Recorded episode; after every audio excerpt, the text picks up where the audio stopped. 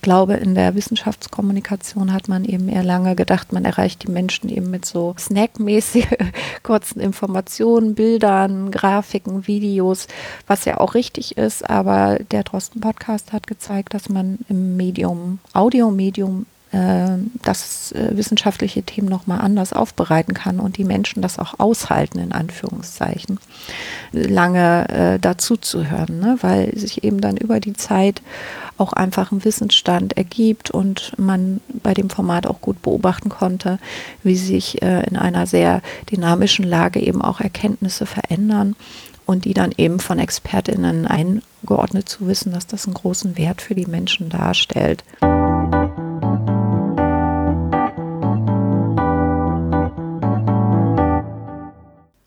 Hallo und herzlich willkommen beim Podcast übers Podcasten. Mein Name ist Brigitte Hagedorn. Im Intro hörten Sie Nele Heise. Nele Heise ist freie Medienforscherin und sie beobachtet das Medium Podcast seit vielen Jahren. Nele Heise ist es dabei ein wichtiges Anliegen, die Erkenntnisse aus der Medienforschung in die Gesellschaft zu tragen. Und damit das gelingt, spricht sie auf öffentlichen Bühnen, tritt in Workshops von Medienanbietern auf und gibt Interviews. Und heute ist sie Gast in meinem Podcast. Hallo Nele Heise, wie schön, dass du dir die Zeit für dieses Gespräch nimmst. Hi, freut mich, dass wir mal miteinander sprechen. Nach langem mal wieder.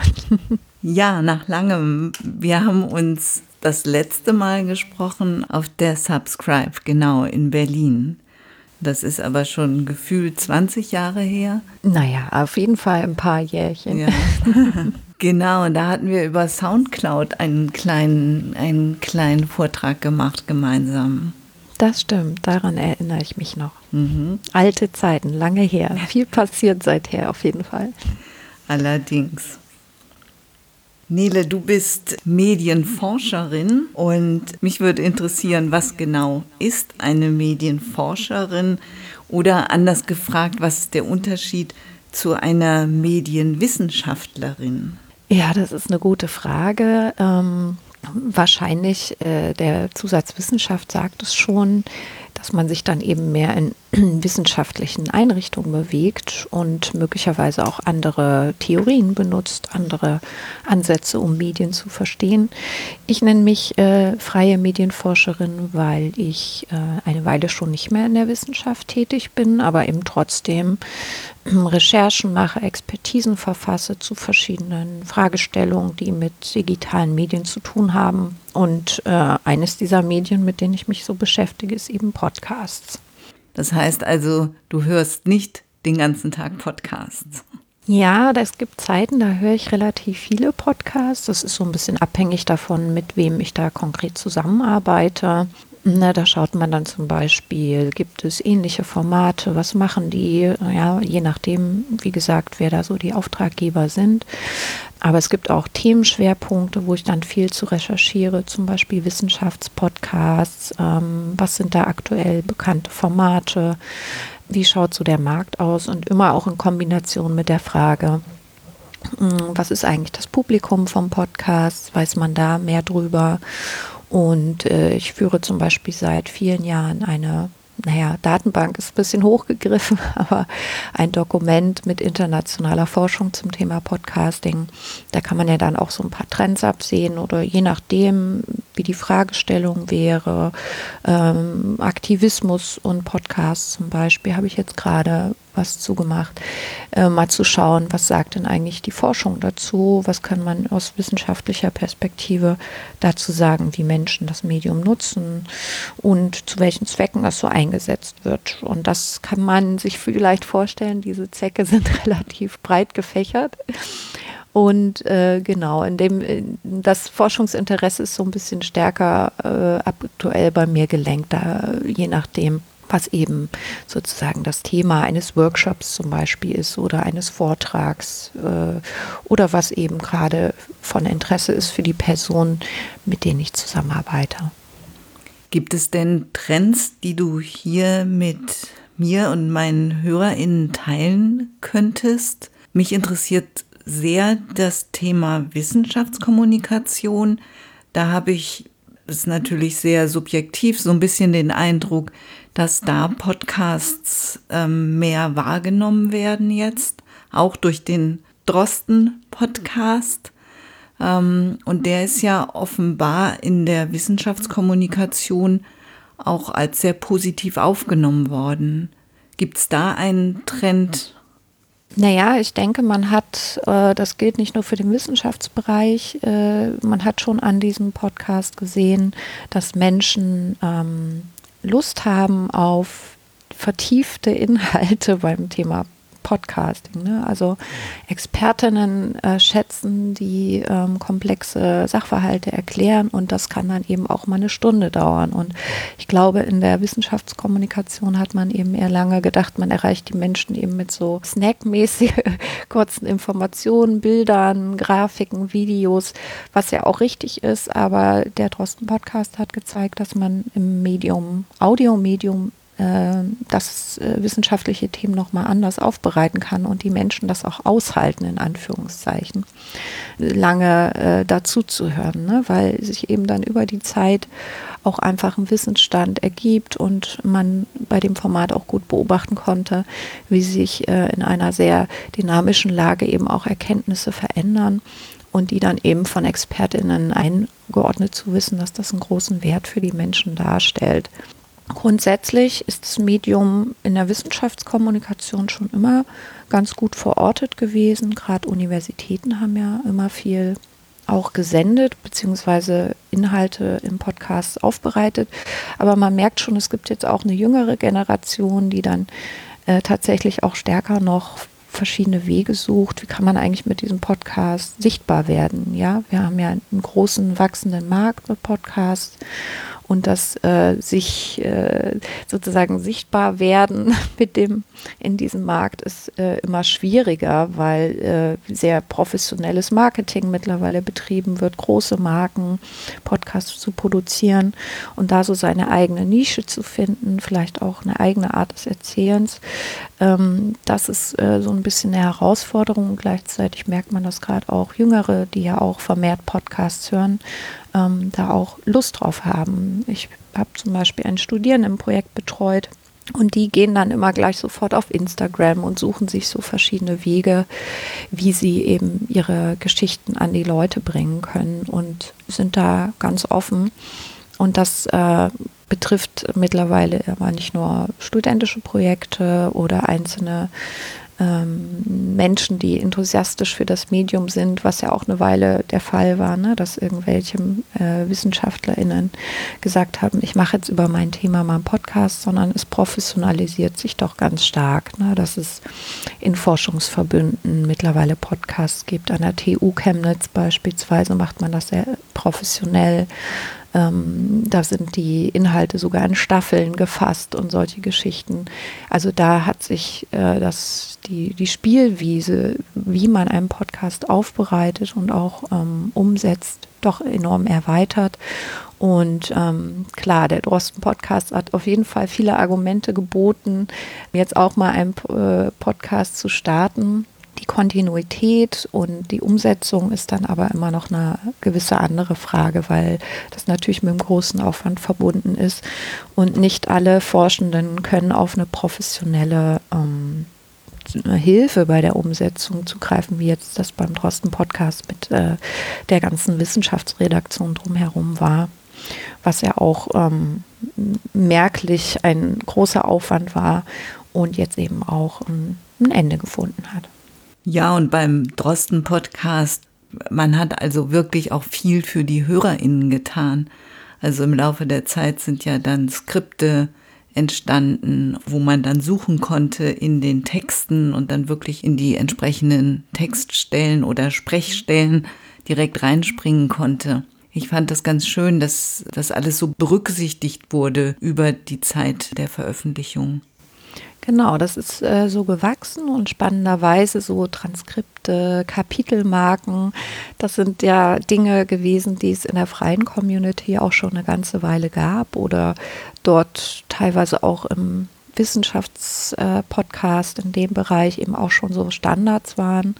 Und es ist sehr interessant zu sehen, dass eben so ein großes Format das sozusagen auch für sich übernommen hat, weil da ganz offensichtlich auch ein Bedarf äh, von Hörerinnen und Hörern ähm, artikuliert wurde und dass man darauf eingegangen ist, äh, ist sehr spannend und ich glaube, das hat dem Format auch geholfen, ne? weil gerade so komplexe Informationen ähm, auf die Länge einer solchen Sendung, die müssen irgendwie so segmentiert werden, dass die Menschen mh, hm, eben gut ein- und aussteigen können aus dem, was dort äh, besprochen wird. Gibt es noch einen anderen Trend, den du erforscht hast, sage ich mal? Naja, äh, was heißt Trend, aber was ganz schön ist, ich habe ja vor vielen Jahren angeprangert, dass es mit der Vielfalt im Medium-Podcast äh, so ein bisschen hapert, sage ich mal so.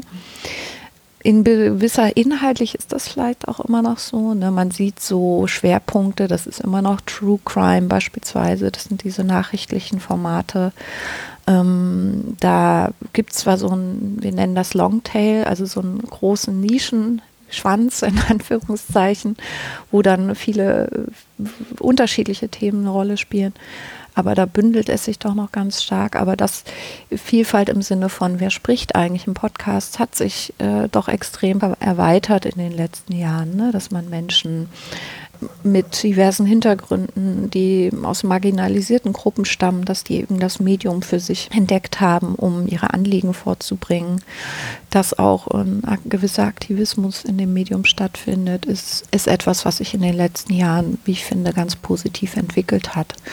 Und ähm, ja, heute hat man relativ viel, äh, vielleicht nicht so ein Trend, äh, gab es vielleicht früher auch schon, aber dieses serielle Erzählen, Doku-Reihen, Doku-Podcasts, die dann eben nach ein paar Folgen zu Ende sind mit einem entsprechend hohen Produktionsaufwand, die äh, investigativ recherchiert sind, also dass äh, journalistische Inhalte auch ins Medium Podcast gleich gedacht werden. Das ist etwas, was es auch noch nicht so lange gibt, aber glaube ich auf ein großes Hörerinteresse stößt. Aber so etwas ist tatsächlich dann nur umzusetzen, wenn man ein entsprechendes Budget hat, Ressourcen hat ähm, und letzten Endes eben auch ähm, Inhalte hat, die sich für so eine Aufbereitung eignen. Ja, aber gerade diese speziellen Zielgruppen, die finde ich, finden ja durch, also in einem Podcast können die ja quasi Experten einladen und können, können dann auch sehr interessante Sendungen gestalten, ohne zu großen Aufwand zu betreiben. Ja, das war ja schon immer sozusagen der Vorteil vom Podcast, ne? dass man einerseits es selber als Medium nutzt, um seine seine Lebenswelt zu reflektieren beispielsweise oder seine eigene Expertise ja zum Klingen zu bringen, will ich es mal sagen. Und auf der anderen Seite tatsächlich auch ja, diese Gespräche mit Expertinnen zu verschiedenen Themen, um vielleicht auch Themen abzubilden, die in der massenmedialen Öffentlichkeit, wie wir es so nennen, ähm, bisher wenig eine Rolle spielen oder die dann eben auch dazu führen, dass Communities entstehen, die, ja, und dort ein weiterer Austausch stattfindet. Und das ist eben bei den Podcasts von Menschen aus äh, mit mit zum Beispiel einer Migrationsgeschichte ganz deutlich zu sehen. Ne? Das ist, für die gibt es wenig andere Angebote, an denen sie andocken können. Und Podcasts schaffen dort einen Raum, wo man äh, sich eben auch erstmals vielleicht vernetzen kann. Und dann wird sozusagen der Dialog über den Podcast hinaus äh, fortgeführt und man wird eben auch mit diesen Themen stärker sichtbar, ne? je nachdem, wie groß die eigene Community dann anwächst. Diese Stärke gibt es bei Podcasts, denke ich, immer noch. Diese Professionalisierung hattest du es vorhin genannt. Ist das deiner Meinung nach eher etwas, was Podcasts zugute kommt oder der Podcast-Szene zugute kommt? Oder eher das Thema Podcast zu sehr wieder zurückspielt, quasi in die Medien, in große Agenturen? Wie schätzt du das ein? Ja, also ich denke, man kann das schon immer noch trennen. Ne? Es gibt so einen neuen Podcast Mainstream, kann man sagen der diesen ja auch durchaus mit kommerziellen Interessen betriebenen Podcast-Business, würde ich es jetzt mal nennen, zugehört. Ähm, wo natürlich viel Geld zum einen drin steckt, wo ja professionelle Produktion drin steckt. Wenn man sich ähm, als Laien oder als Amateurin oder als jemand, der das Medium ausprobieren möchte, an den Ansprüchen misst, die dort vorherrschen, was Ton, was sozusagen Produktions-Value, äh, Production Value angeht, äh, was äh, vielleicht auch die Präsenz von Prominenten, das haben wir ja relativ häufig, ne, dass dann plötzlich Prominente anfangen zu podcasten. Wenn man sich an all dem messen möchte, das ist sicher verfehlt, ja, dass die eigenen Erwartungen dann möglicherweise auch enttäuscht werden. Wenn man aber sagt, hey, das ist ein Medium, mit dem kann ich mich ausprobieren, an dem kann ich auch wachsen, ja, man erweitert ja seine Kenntnisse peu à peu, verbessert hier und da, aber vielleicht legt man erst mal los, weil man ein Thema hat, für das man brennt oder weil man Menschen hat, mit denen man spannende Gespräche führen möchte, dann äh, glaube ich, ist diese Professionalisierung ja gar nicht der eigentliche Anspruch. Und das, denke ich, ist immer sehr wichtig, dass man, bevor man sich ins Senden begibt, dass man mal seinen eigenen Anspruch reflektiert. An, insgesamt würde ich sagen, Professionalisierung hat ja erstmal auch dafür gesorgt, dass mehr Menschen Podcasts hören. Die Frage ist halt, bleiben sie bei den fünf, sechs, sieben, acht Formaten, die dann immer in den Charts hochstehen, stehen oder widmen sie sich auch mal anderen Inhalten zu? Na, wie bringt man die dazu, auch mal sozusagen äh, einen Umweg zu nehmen oder einen Abschweif zu nehmen im Podcast Wald? das, glaube ich, ist dann eher ein bisschen eine andere Frage. Ja, und diese Professionalisierung, die, wie gesagt, ich denke, sie erhöht den Druck so ein bisschen auf die freie Szene, sich da irgendwie anzupassen oder äh, irgendwelchen Konformitäten zu folgen. Aber vielleicht äh, geht man auch mal einen Schritt zurück und sagt, nee, wir haben hier halt eine ganz andere Idee für das, was Podcast ist. Und damit sind wir auch gut zufrieden und darauf, daran freuen wir uns auch. Vielleicht ein bisschen problematischer ist, dass, ähm, dass jetzt beispielsweise große Plattformen wie Spotify sozusagen analog dazu stehen, was Podcast sein soll oder wie Podcasts auch präsentiert werden. Ja, mit dieser glossy Fassade, ja, doch schon so stark marketingorientiert. Ähm, das, äh, das glaube ich, finde ich äh, schwieriger. Das sollte man immer mal reflektieren. Wo kommt das Medium eigentlich her?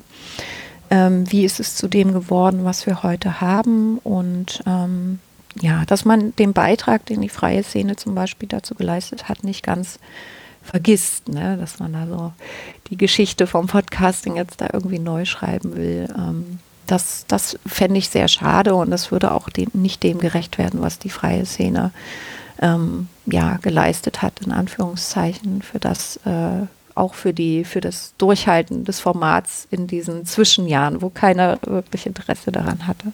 Ein Kollege von mir hat kürzlich einen Podcast-Workshop für Studenten gemacht und er sagt, alle Anwesenden hören nur mit Spotify Podcasts. Also ihnen sind gar keine anderen Plattformen bekannt. Das finde ich schon sehr erschreckend. Ja, das ist tatsächlich ähm, ja, das ist so ein wechselseitiger Prozess, glaube ich, gewesen. Ne? Spotify hat halt eben viel investiert, auch strategische Schritte genommen, Formate aufgekauft, ähm, Dienste aufgekauft. Ne? Es wird ja auch immer mehr mit Anchor zum Beispiel produziert, was attraktiv ist, weil es nichts kostet und man das eben mal schnell installieren kann. Das gehört auch zu Spotify. Ne? Also das hat sich ganz stark so ein bisschen zentralisiert äh, auf bestimmte Plattformen. Und jetzt weiß ich nicht, ob es hilfreich ist, äh, jungen Menschen zu sagen, ja, es gibt das auch noch außerhalb. Oder ob man dann so ein bisschen äh, oldschool wirkt. Aber es wäre schon, glaube ich, hilfreich zu wissen, dass äh, Podcasts auch außerhalb dieser Plattform existieren und auch welche, die eben nicht sich auf Spotify veröffentlichen wollen. Ja.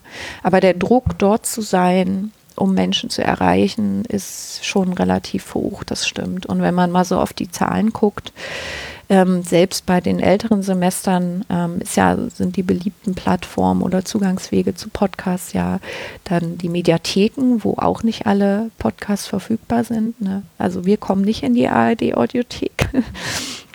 Das zum einen, also diese klassischen Radiokanäle, die dann aufgesucht werden, weil das das ist, was man kennt und auch das ist, was man hören möchte. Oder eben sowas wie YouTube. Ne? Und das ist ja letzten Endes auch eigentlich äh, eine Videoplattform. Ähm, von daher ein ähm, bisschen Geschichtsbewusstsein wäre nicht schlecht. Ähm, die Frage ist äh, vor allem, denke ich, hat es spezielle Nachteile, wenn man sich dann so stark auf eine Plattform fokussiert, die möglicherweise auch gar nicht all die Optionen anbietet, die man heute nutzen kann, um Podcasts ähm, für das Netz aufzubereiten.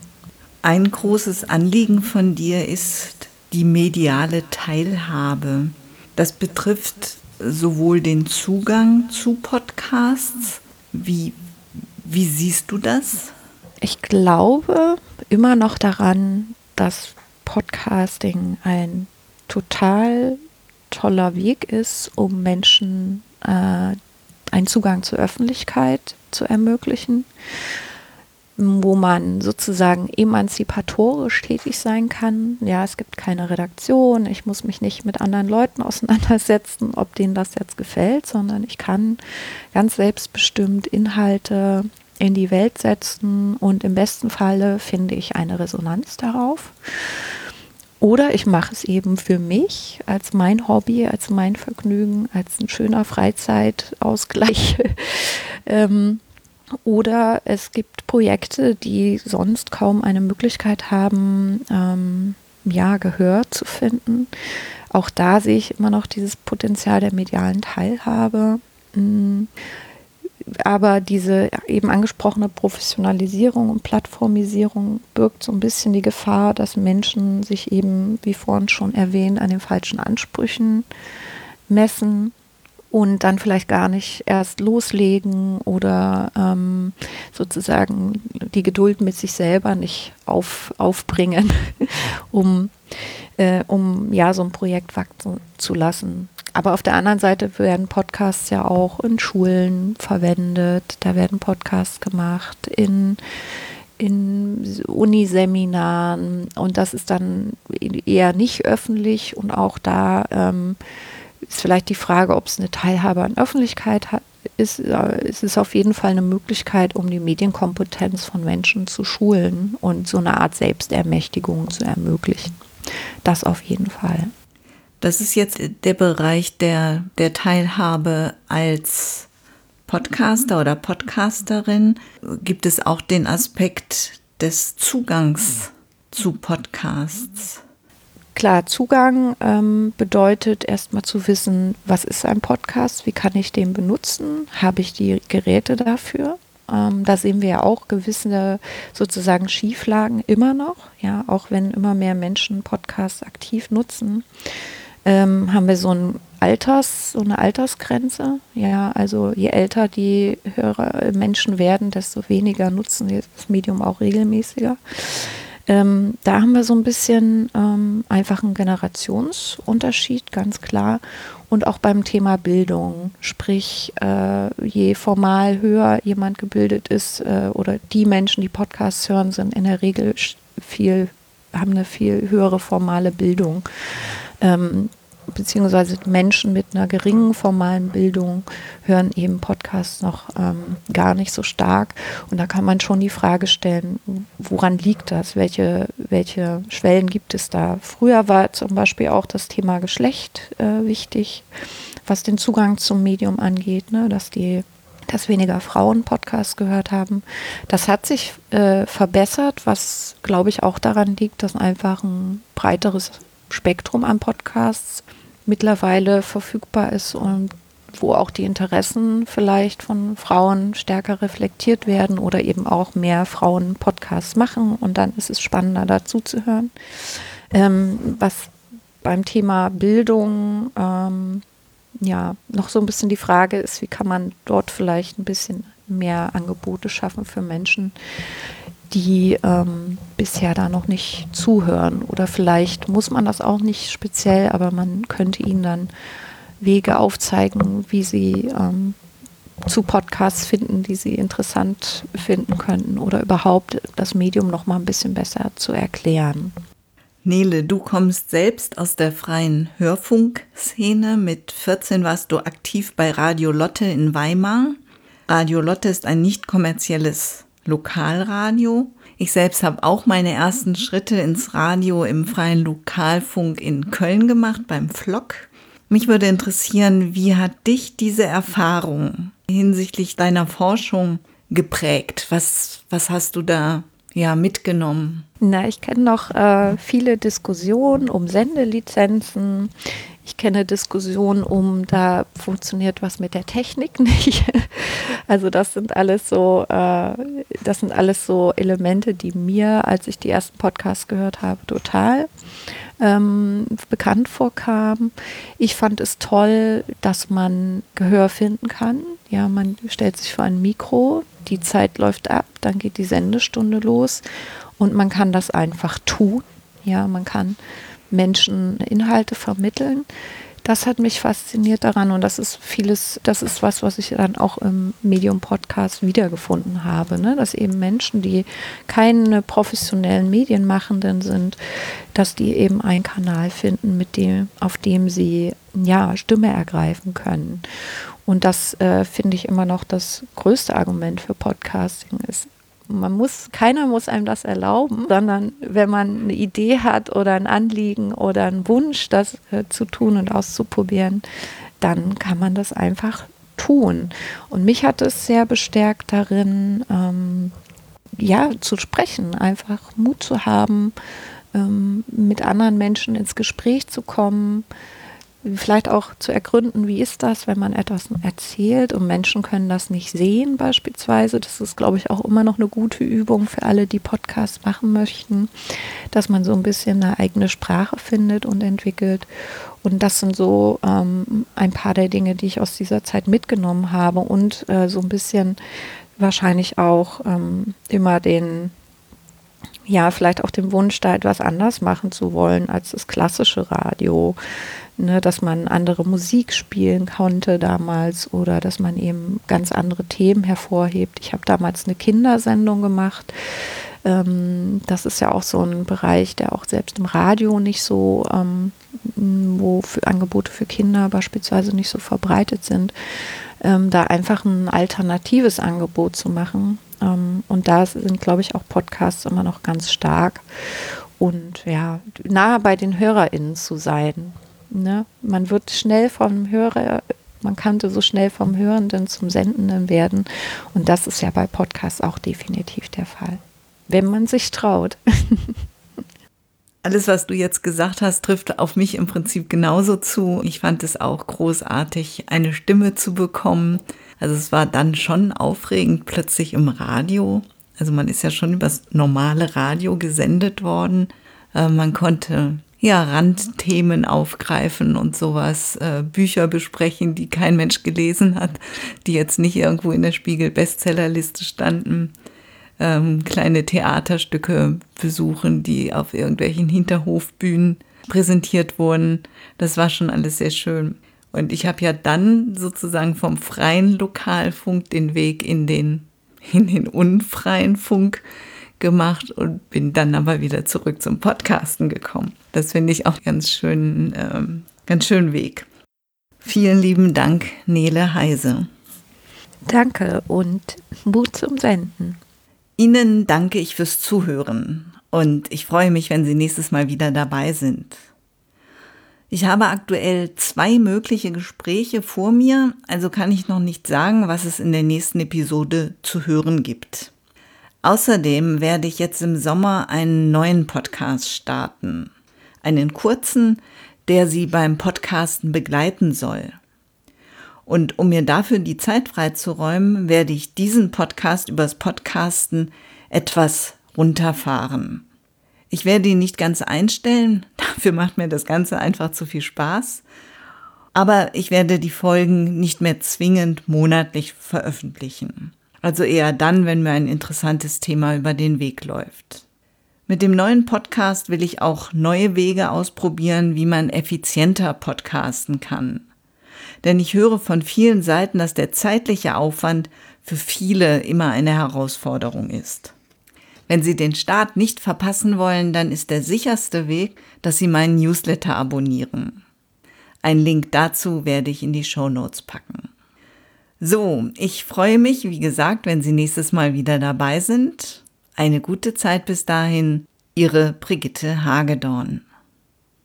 Mehr über mich und meine Arbeit finden Sie auf www.audiobeiträge.de.